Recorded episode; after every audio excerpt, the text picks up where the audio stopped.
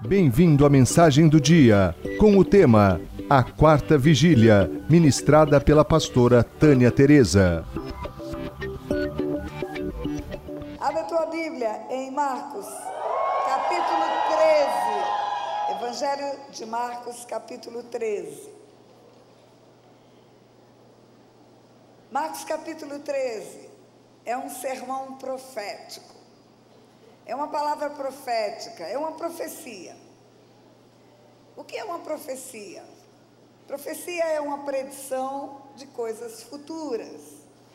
É o anúncio antecipado do que vai acontecer. Uma profecia é algo que Deus usa para anunciar o que fará. A Bíblia fala que ele não fará coisa alguma sem primeiro anunciar aos seus servos, os profetas. E aí pode pensar assim, mas para os profetas que ele anuncia, será que ele tem um tititi com os profetas? Não, ele anuncia os profetas para que os profetas sejam um arauto e anunciem para todo o povo. Os profetas são boca de Deus. Eles são chamados para receber antecipadamente a revelação da vontade de Deus, para que depois que receberem, transmitam a todo o povo.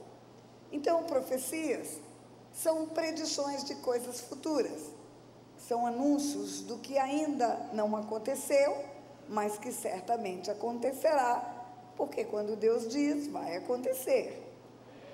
E a Bíblia tem muitos profetas, nós estudamos todos eles, alguns têm palavras pequenas, outros enormes Alguns profetas foram profetas que tiveram anos e anos e anos de arauto de boca de Deus para depois se cumprir o que eles predisseram. E todo profeta é um homem, é um homem normal. Todo profeta é um homem natural, o profeta Elias. Deus falou, ele orou com instância, e aí aconteceu o que ele pediu em oração. Mas ele era um homem comum, sujeito às mesmas emoções que nós.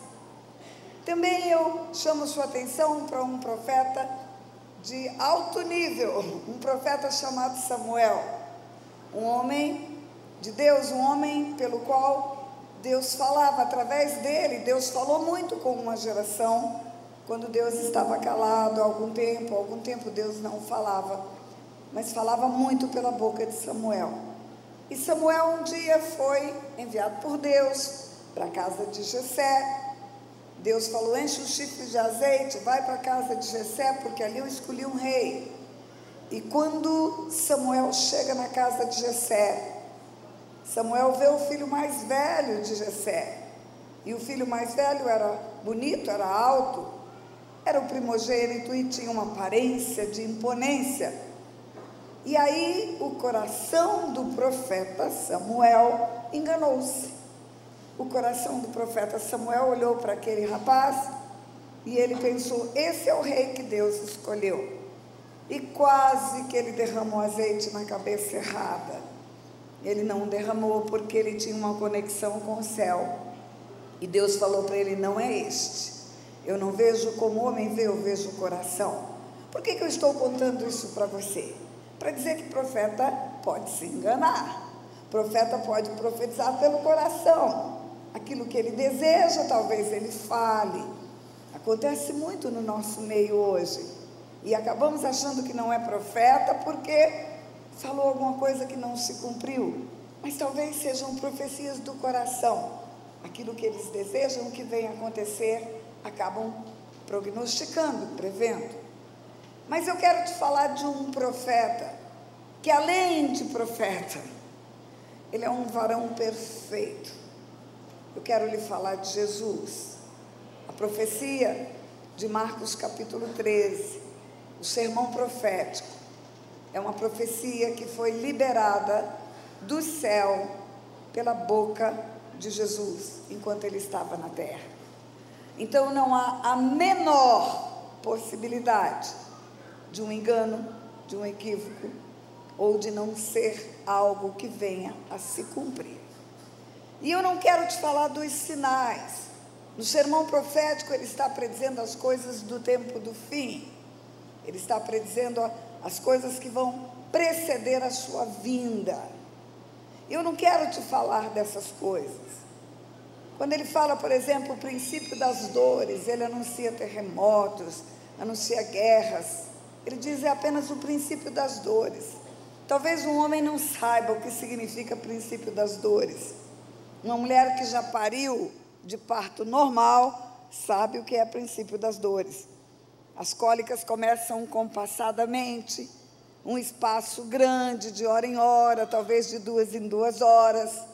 Até que, à medida que chega a hora da criança nascer, as dores vão ficando apertadinhas.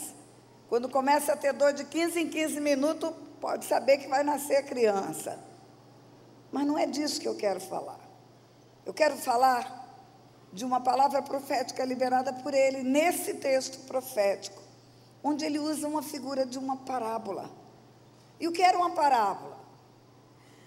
Ah, uma parábola era uma história aparentemente de coisas comuns, de coisas naturais, do cotidiano, mas que continham mistérios espirituais.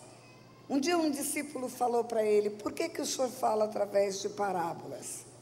Ele disse: Porque não é a todos que é dado a conhecer os mistérios do reino dos céus. Então, parábolas pareciam historinhas comuns, mas na verdade eram chaves espirituais de mistérios do reino dos céus. E o que é uma chave? Você entrou por aquela porta ali, uma multidão está aqui dentro. Certamente há um, um lugar naquela porta chamado fechadura, talvez tenha esse tamanho.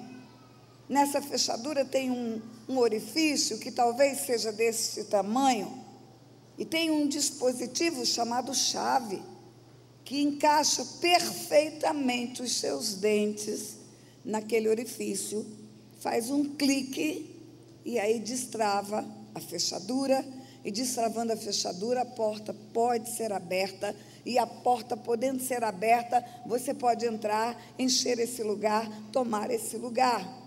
Mas para isso teve que funcionar uma chave.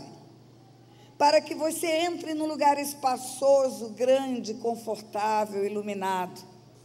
Houve um pequeno objeto que funcionou para trazer o princípio da abertura.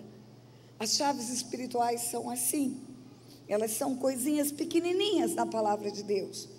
Elas passam às vezes desapercebidas por nós, mas que na verdade abrem o entendimento da revelação e nos dá o discernimento espiritual das coisas do reino dos céus. E as parábolas são chaves espirituais.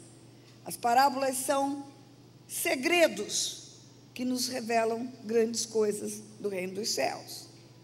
E depois que Jesus fala da grande tribulação, depois que ele fala da vinda do filho do homem, por exemplo, no versículo 26, ele fala: Então verão o filho do homem vir nas nuvens com um poder e grande glória, e ele enviará os anjos e reunirá os seus escolhidos nos quatro cantos da extremidade da terra até a extremidade do céu.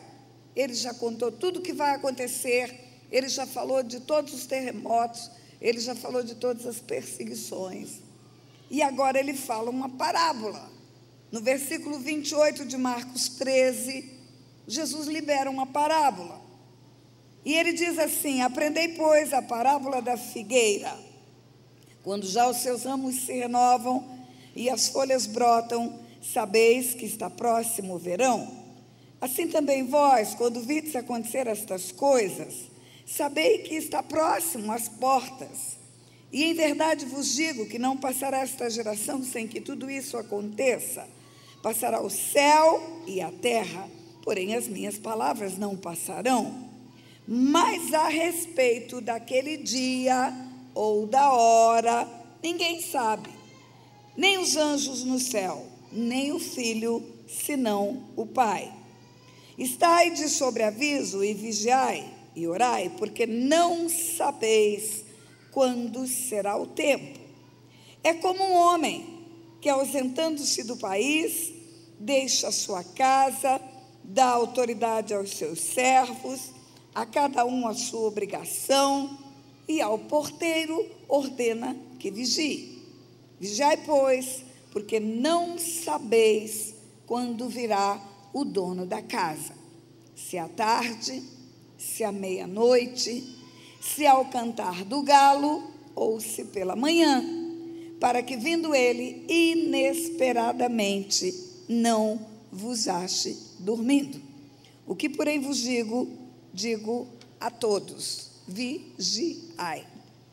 Fala assim comigo, Senhor meu Deus e meu Pai,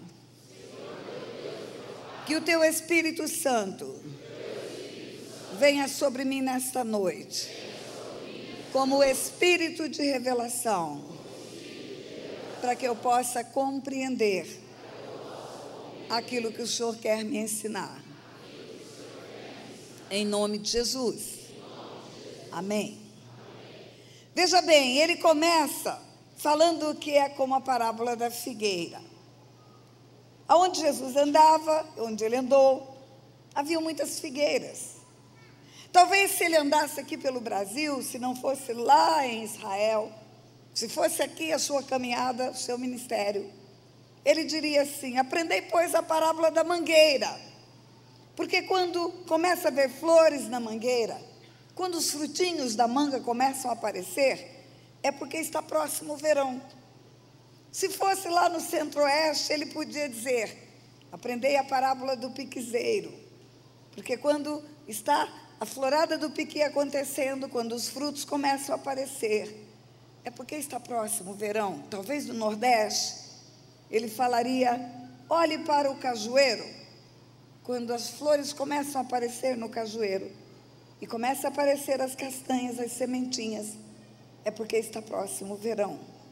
Sabe do que ele está falando? Ele está falando de um tempo, de uma época. Ele está falando de uma época. Ele está dizendo: discirna a época. Ele está dizendo: olha com olhos de ver o tempo, de ver a época. Você pode discernir o verão. Verão é o tempo do calor, verão é o tempo de chuvas também. Ele está dizendo: discirna o verão. Agora veja bem, ele diz em seguida que o dia e a hora ninguém sabe. Então ele está dizendo: discirna o tempo, mesmo não sabendo o dia e a hora.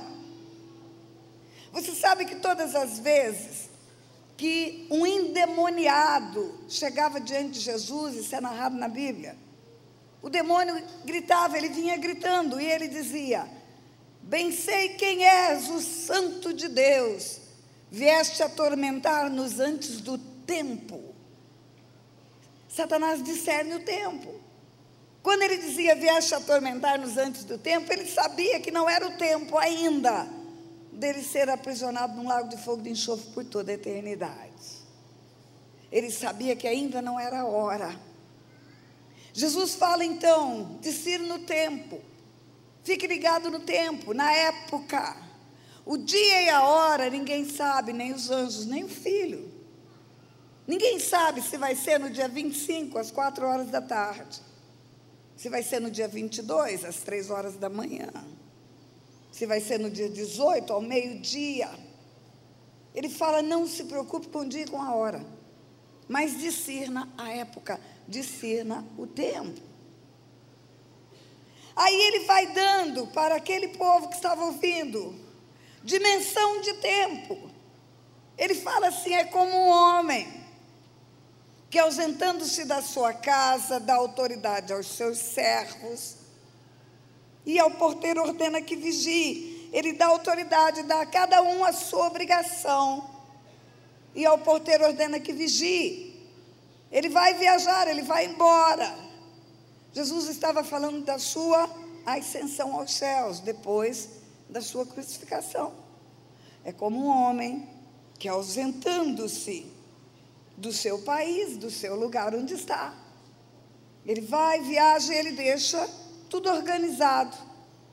E aí ele diz: ninguém sabe que hora ele vai voltar. Ninguém sabe se vai ser na vigília da tarde, na vigília da madrugada, na vigília da manhã, do cantar do galo ou da manhã. Ele fala em quatro vigílias, claramente. Vou repetir: é como um homem que, ausentando-se do país, deixa sua casa, dá autoridade aos seus servos, a um a sua obrigação, e ao porteiro ordena que vigie, vigiai, pois, porque não sabeis quando virá o dono da casa, se à tarde, se à meia-noite, se ao cantar do galo, se pela manhã. O que é a vigília da tarde, igreja? O que, que acontece à tarde? O sol já se pôs, você não vê mais ele em alto céu. Hoje o sol estava quentíssimo. Na vigília da tarde, você não precisa acender os faróis do carro. Você ainda tem a claridade do sol que se pôs, ainda não está noite. Você abre a cortina da sua sala, não precisa acender a luz ainda. Tem um resto de luz clareando, apesar do sol não estar no alto céu.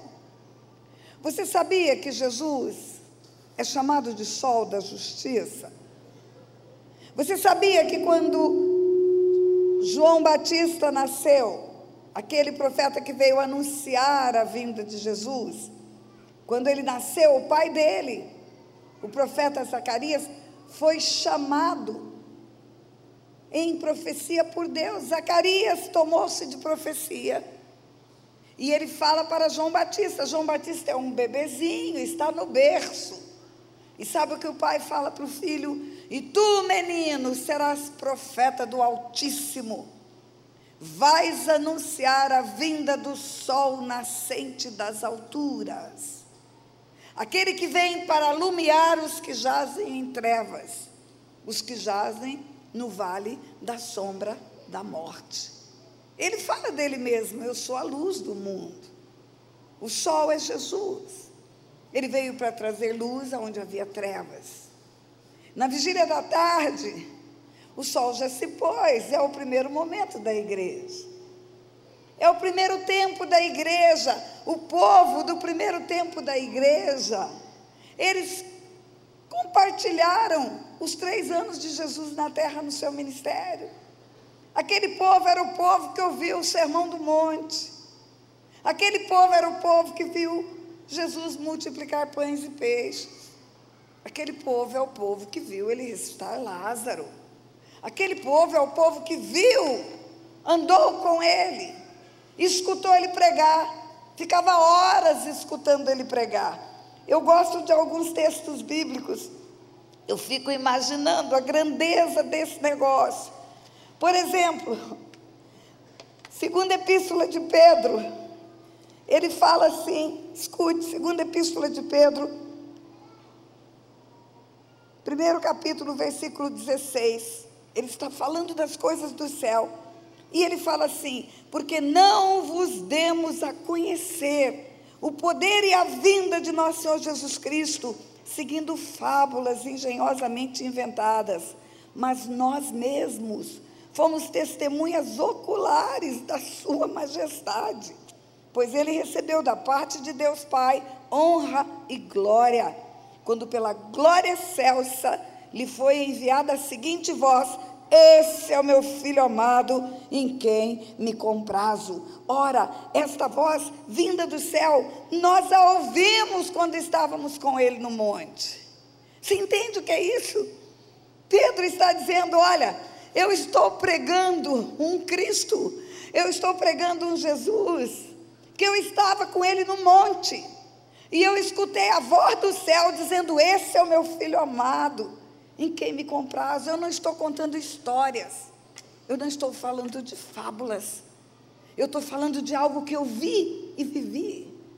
Ou então eu gosto também de ler primeira epístola de João, quando ele começa dizendo, versículo 1 do capítulo 1, o que era desde o princípio, o que temos ouvido e o que temos visto com os nossos próprios olhos, que contemplamos e as nossas mãos apalparam, nós pegamos nele, nós vimos ele.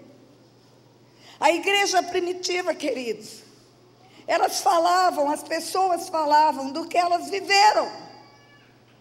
Elas contavam umas para as outras as suas experiências. Uns estavam na hora que Lázaro ressuscitou, outros estavam na hora em que o paralítico andou, outros estavam na hora da multiplicação dos peixes. E eles falavam entre si. Talvez um tenha falado assim: Você não sabe, a menina de Jairo tinha acabado de morrer.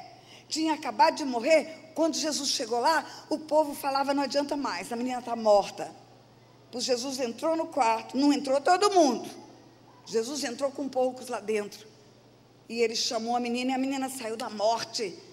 E aí todo mundo viu a menina em pé. Aí o outro falava assim: Isso não é nada. Você não sabe o que, é que eu vi.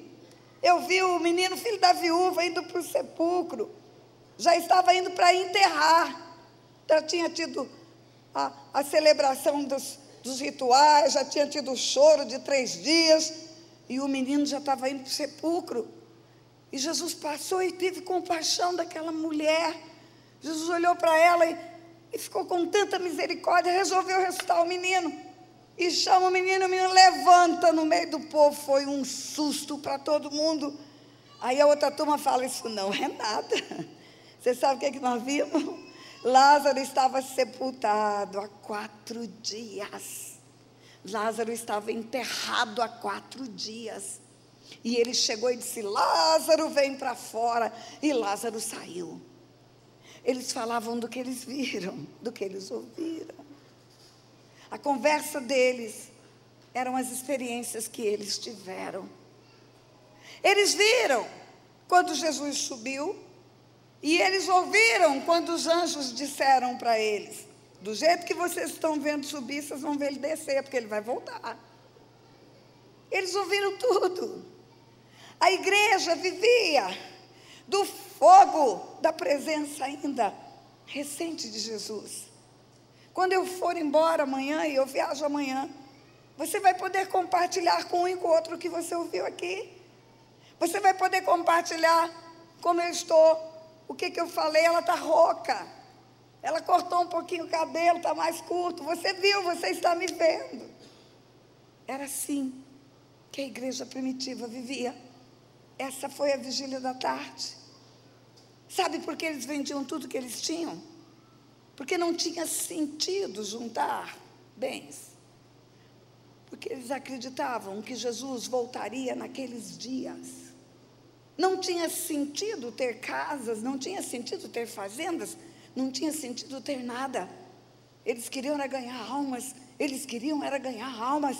Pedro pregava, convertia 3 mil, e pregava, convertia 5 mil, e pregava, convertia 7 mil. Eles queriam ganhar almas, eles queriam apanhar, porque eles achavam que quanto mais perseguido, mais o povo ia confiar neles. Ora, para que sejamos perseguidos. Assim foi a igreja primitiva. E eles acreditavam que Jesus voltaria naqueles dias. Olha para quem está do teu lado e fala, ele não voltou na primeira vigília. Aí ele fala que tem uma segunda vigília. A vigília da meia-noite. A meia-noite é escuridão, igreja. A noite é longa e é escura. A vigília da noite é a vigília de trevas. A igreja começou a ser perseguida. Os fiéis começaram a ser lançados nas covas dos leões. Os jovens eram envoltos em trapos, derramavam óleo sobre eles, tocava fogo para iluminar os palácios. As mulheres grávidas eram lançadas nas arenas de touros, envoltas em redes. Quando você começa a ler a história da perseguição da igreja, você vai ver que coisa terrível que foi. Depois vem uma falsidade entra a idolatria. No ano 308, 307, depois de Cristo, entra a idolatria na igreja. Para você trazer a mentira, você precisa esconder a verdade. Você não pode falar mentira se você tem um comprovante da verdade. Então vamos esconder a verdade. A verdade é que a salvação vem pela graça. A verdade é que Jesus na cruz pagou a conta da humanidade. A verdade é que aquele que foi colocado no madeiro morreu por amor a todos os homens. Riscou o escrito da dívida, riscou o escrito da dívida de todos. Agora, não é porque ele riscou o escrito da dívida de todos que todos estão limpos da sua dívida. O gerente do banco chama e fala: Olha, alguém quer pagar a sua dívida. Você quer, você concorda, porque você precisa concordar, a dívida é sua. O contrato da dívida é seu e do banco. O contrato faz lei entre as partes, ninguém pode se meter no seu contrato. Tem apenas uma oferta de pagar a sua dívida. E o gerente do banco te chama e fala: Olha, ele quer pagar a sua dívida, você quer? Algumas pessoas dizem sim, eu quero, e nessa hora o sangue de Jesus limpa a sua dívida. Mas alguns dizem: Eu vou pensar. A oferta é para todos, é para toda a humanidade. Mas não é toda a humanidade que aceita. Aí vem a mentira. Não, a salvação tem um preço. Ela tem o preço de Jesus na cruz. Mas a mentira da idolatria diz que tem um preço de penitência. Você tem que rezar tantas Ave Maria, tantos Pai Nosso, mais umas três salve rainhas. E se o seu pecado for muito cabeludo, você precisa se mutilar ou precisa se flagelar, batendo nas costas, tirando sangue, ajoelhando no milho. Para você ser salvo. Agora, tem um jeito menos doloroso de ser salvo. Se você tem dinheiro, fica bom para você. Você pode comprar um lugar no céu. Você pode comprar indulgência. Indulgência é a compra de um lugar no céu. Eu vi uma indulgência no Rio de Janeiro. Tem uma família que guardou o documento. Sua Santidade, o Papa Fulano de Tal, concede para o senhor Fulano de Tal, a sua esposa, seus filhos, seus familiares e até para os seus agregados a certificação da vida eterna no céu. Em troca, ele vendeu uma fazenda. Mas ainda tem um jeitinho, ainda que você não tenha fazenda, e você foi meio mal, você está no purgatório, tem lá um lugar intermediário. E aí, se a sua família for uma família carinhosa com você, depois que você morreu, ela rezar algumas missas, você talvez saia do purgatório e vá para o céu. Mentiras. Mentiras. Maria, uma mulher favorecida de Deus, o dia que ela recebeu a notícia de que viria o Messias para o seu ventre, o dia que o anjo chega para ela e fala: descerá sobre você o Espírito Santo, o poder do Altíssimo te envolverá. Ela canta um cântico e nesse dia ela diz: minha alma engrandece ao Senhor. Meu espírito se alegra em Deus, meu Salvador, porque contemplou na humildade da sua serva. Ela se diz serva, ela diz que Deus é Senhor, e ela diz que tem um Salvador. Mas se nós vendermos essa imagem, ninguém vai querer comprar. Nós temos que vender a imagem de uma rainha, e vamos fazer dela uma rainha e vamos colocá-la em evidência. Nós vamos esmagar a pessoa de Jesus e nós vamos evidenciar a pessoa da rainha. Porque aí nós vamos vender muito, muito. Ah, e como fica Jesus na história? Jesus, Jesus ou é um menininho no Natal, nasce no Natal, morre na Páscoa, mas em junho, no Corpus Christi, ele continua morto. O corpo de Cristo passeia pelas cidades nas procissões, dentro de um caixão. Nasce Natal, morre na Páscoa, no Corpus Christi está morto. Nasce Natal, morre na Páscoa, no Corpus Christi está morto. Nunca ressuscita, nunca está à destra de Deus, nunca está preparado para voltar. Um bebezinho não vai voltar para buscar um povo, um morto na cruz também não e um corpo num caixão também não. As mentiras para serem implantadas tiveram que ser apregoadas com a proibição de conhecer a verdade. Chegou um tempo dessa noite longa e de trevas, que todo aquele que ousasse se levantar contra essas mentiras era queimado em fogueiras como bruxos Eu iria para uma fogueira tranquilamente naquele tempo. Bruxos. A Santa Inquisição, que de santa não teve nada, perseguiu, matou, destruiu, calou a boca. Mas calou a boca porque matou, não porque conseguiu fechar a boca. Porque um remanescente fiel aguentou firme tudo isso, segurou as pontas, como nós dizemos, passou essa fase crendo que Jesus é quem Ele é e que Jesus fará o que Ele diz que fará. Por causa disso foram sacrificados, alguns foram mortos em cruz, pendurados em cruz também, crucificados de cabeça para baixo. Mas eles acreditavam que Jesus voltaria naqueles dias.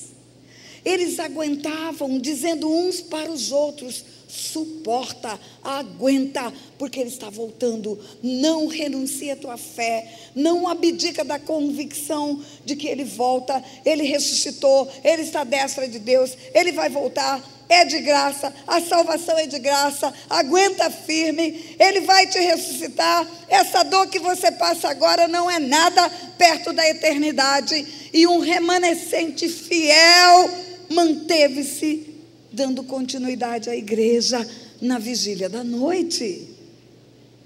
Olha para quem está do teu lado e fala: Ele não voltou na vigília da noite. Não voltou. Ele fala que tem uma terceira vigília. É a vigília da manhã. O que, que acontece de manhã, igreja? Quem mora na roça, antes do dia amanhecer, perdão, a vigília da madrugada. O que, que acontece na madrugada na roça? Antes do sol nascer? Hã? O galo canta. O galo canta, o galo anuncia que o sol virá. O galo é um arauto para dizer acorda que o sol já vai aparecer. O galo é um grito para dizer vai amanhecer. Você sabe o que foi o cantar do galo, igreja, na vigília da madrugada? Foi o grito da reforma protestante. Foi o grito de homens como Martim Lutero, como Zwinglio, como Calvino e como tantos reformistas, que disseram é mentira o que está sendo apregoado. A salvação vem pela graça. Jesus já fez o que ele tinha que fazer. Ninguém pode comprar a vida eterna. Ninguém pode garantir lugar no céu. Não tem rico que possa comprar um lugar no céu. O rico pode ir para o inferno se ele não entregar a vida dele para Jesus. O grito da reforma protestante, queridos. O grito da verdade. A Bíblia é traduzida, a Bíblia é apregoada. Você sabe que, mesmo depois do grito da reforma protestante, a reforma aconteceu em 1517, o Brasil foi descoberto em 1500. Tinha 17 anos de reforma protestante já no primeiro mundo. E nós estávamos aqui sem saber de nada, os nossos antepassados.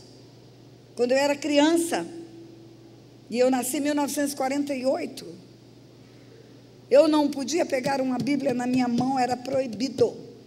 Só tinha um livrinho que eu podia pegar. Esse livro era o Catecismo. O padre da minha paróquia rezava a missa de costa, em latim. Todo mundo via só a careca dele.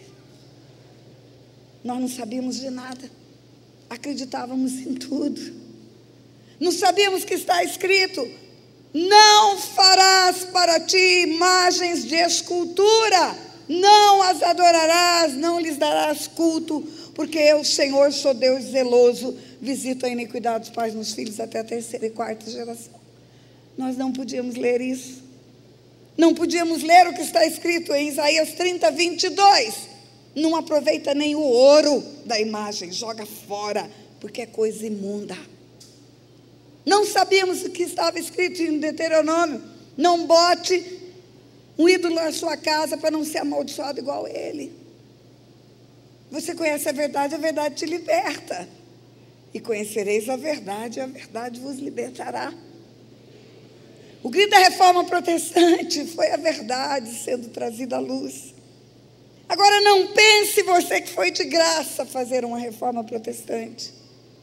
Não pense você que homens e mulheres não foram perseguidos.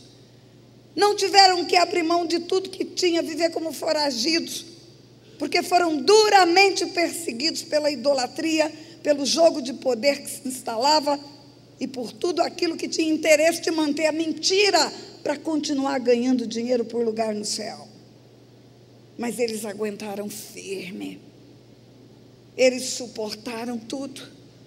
E sabe por que eles suportaram? Porque eles acreditavam que Jesus voltaria naqueles dias. Eles olhavam uns para os outros e falavam: aguenta firme, aguenta firme, porque ele está voltando, ele está voltando, ele está voltando. Pagaram alto preço para serem fiéis. Não foi de graça a fidelidade deles, mas eles sabiam que há um prêmio no final dessa corrida. Jesus não voltou na vigília da madrugada. Diga para quem está do teu lado, ele não voltou na vigília da madrugada.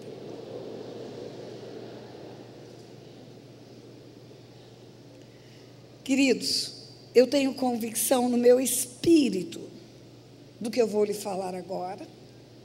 Eu tenho certeza, o meu espírito, testificado pelo Espírito de Deus, tem certeza absoluta que nós estamos vivendo a quarta e a última vigília. O dia já amanheceu. A luz está em todo o mundo outra vez. Povos de todas as raças, tribos e nações já ouviram a palavra, estão ouvindo a palavra. Jesus está fazendo coisas extremamente sobrenaturais sobre a terra. Tem lugares onde Ele mesmo está pregando em sonho para as pessoas. Ele mesmo está visitando toda a população de uma cidade de muçulmanos para pregar o Evangelho. Quando você lê no livro de Atos, e hoje de manhã eu falei sobre isso no Silk, Deus falar para Cornélio, envia um mensageiro a Jope, na, na, cidade de Jope, na rua que fica na beira do mar. Lá tem um, um homem que chama Simão Curtidor, e na casa de Simão Curtidor tem um Simão Pedro. E Pedro tem algo para te dizer, e manda buscar Pedro. E Pedro vem, e Pedro prega para Cornélio. Você acha que isso é só coisa do livro de Atos? Isso está acontecendo nos dias de hoje. Um muçulmano recebe um sonho e Jesus fala para ele em sonho: vai na rua tal, número tal, que lá tem um homem que tem algo para te ensinar. E quando o muçulmano vai, porque aquele sonho é uma revelação sobrenatural, ele acredita. Quando ele bate na porta, é um pastor escondido, é um missionário escondido. Ele fala: Eu tive um sonho e fui enviado aqui para o senhor me falar uma verdade. Aí o pastor olha para ele e fala: Você é o décimo segundo que hoje vem aqui para ouvir essa verdade. Nós estamos vivendo a última vigília, igreja. Nós estamos vivendo a vigília da manhã. Algumas pessoas dizem, mas o evangelho precisa chegar na Ásia, pastora. O evangelho veio da Ásia, igreja. Jerusalém, Judéia, Samaria, confins da terra, a carta ou as cartas as igrejas do Apocalipse são cartas às igrejas da Ásia. Onde é a Turquia hoje?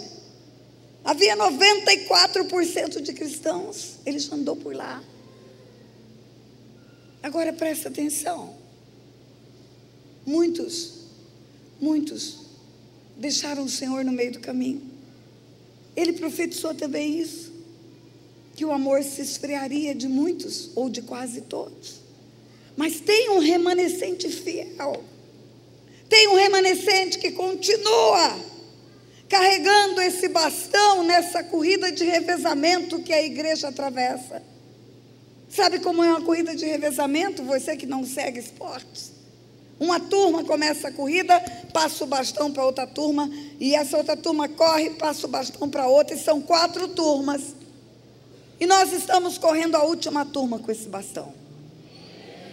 E esse bastão que está na nossa mão, ele está sujo de sangue. E não é só do sangue derramado na cruz. Esse bastão está sujo de sangue de homens e mulheres que pagaram com a vida a pregação do Evangelho. Quando eu estive aqui na terça-feira, eu falei do privilégio de fazer parte da igreja nesta geração. Que privilégio ser parte dessa igreja na última vigília. Você é livre, livre para cantar, livre para adorar, livre para construir um templo, livre para ganhar almas, livre para cumprir o seu papel nessa corrida de revezamento. E quanta honra isso é para nós. Que honra é fazer parte desta geração. Agora presta atenção. Se Deus chama as gerações à existência, se Ele em um só fez toda a raça humana e escolheu quem vai nascer quando e aonde, foi uma escolha dele, a turma que nasceu na vigília da tarde. Foi uma escolha dele a turma que nasceu na vigília da meia-noite. Foi uma escolha dele a turma que viveu na vigília da madrugada. E é uma escolha dele você estar vivo e ativo na vigília da manhã. Agora você tem um grande desafio. Você não pode fazer menos do que a turma que já correu fez. Você não pode fazer menos. Você não pode banalizar esse evangelho. Você não pode se acomodar, porque eu já ganhei uma alma para Jesus, está bom demais, pastora. Tem milhares que estão lá fora morrendo, milhares. A igreja cresceu, o pastor está grande, o mundo continua crescendo.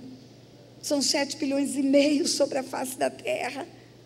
É chegada a hora, sabe o que Deus fala? Falta trabalhadores. Ora para que venham trabalhadores, os campos estão brancos. É hora da colheita, vai vir a última colheita sobre a face da terra. Só isso que você fala?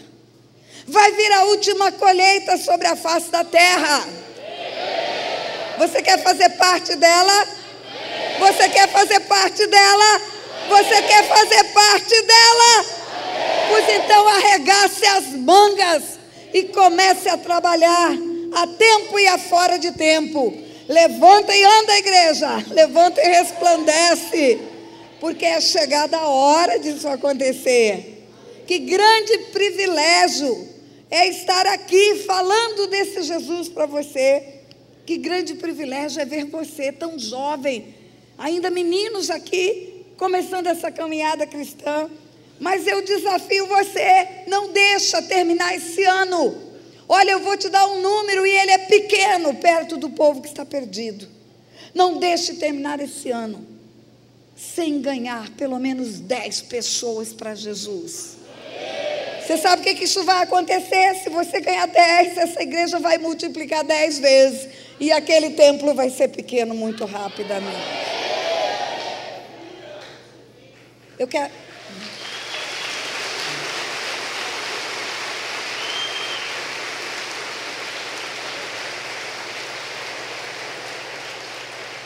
Eu quero desafiar você, igreja. Eu quero desafiar você a ir além dos seus limites porque você não tem limites, em Cristo Jesus tudo é possível. Eu quero desafiar você a fazer o que você nunca fez. Se você fizer o que você sempre fez, você vai ter o resultado que você sempre teve. E se você fizer o que nunca fez, você vai poder colher o que nunca colheu. Vai poder ver o que nunca viu. E vai poder ofertar para o Senhor uma grande colheita.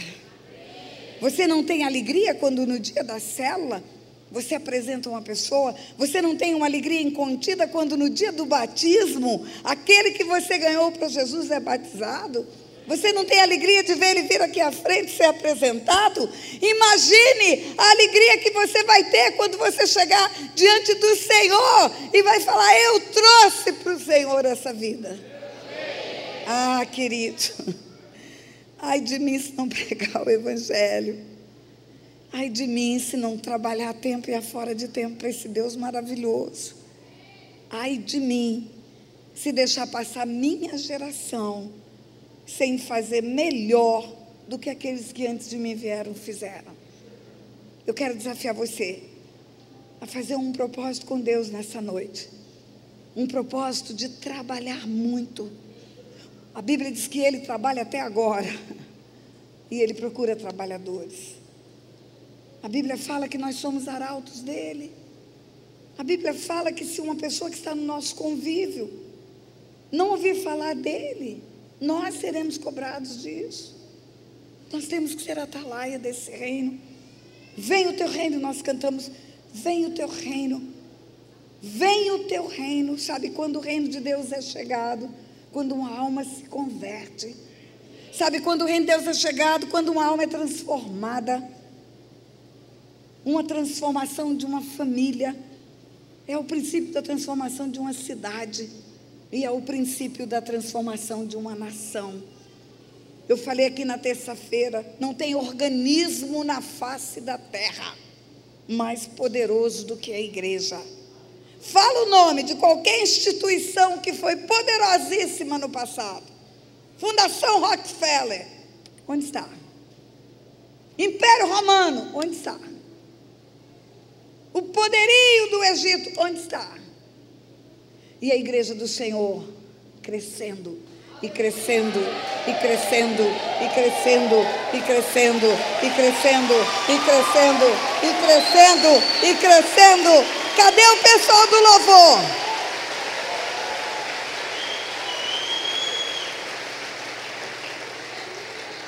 Enquanto eles sobem, eu quero fazer um convite. Nós vamos encerrar cantando, nós vamos encerrar adorando. Eu quero fazer um convite. Talvez tenha vindo nessa noite, nesse lugar, pessoas que não são de células, não fazem parte. Pessoas que vieram convidados por amigos. Vamos lá escutar a pastora Tânia, ela está aí.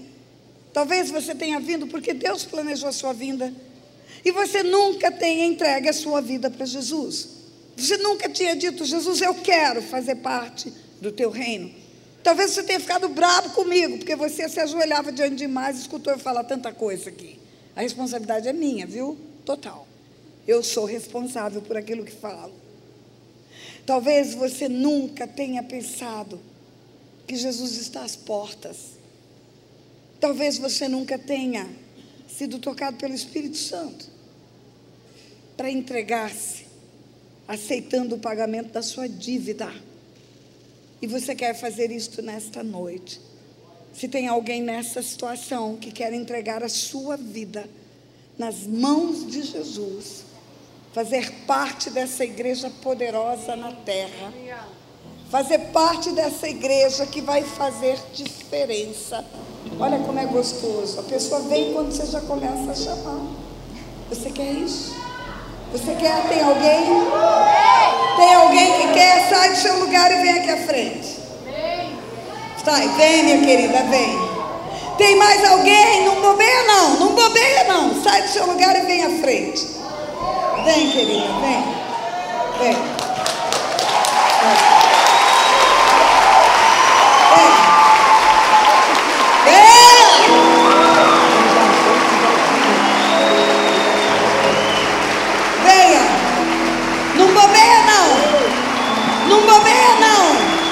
Você não pode ficar de fora. Venha. Venha. Venha. Uh. Venha. Não demora não. Não demora que nós vamos cantar ainda hoje. Vem, tem mais um vindo ali. É isso aí. Esperar para quê? Ficar na mão do cão para quê? permitir que a sua vida ainda seja tocada por aquele que vem para matar, roubar e destruir.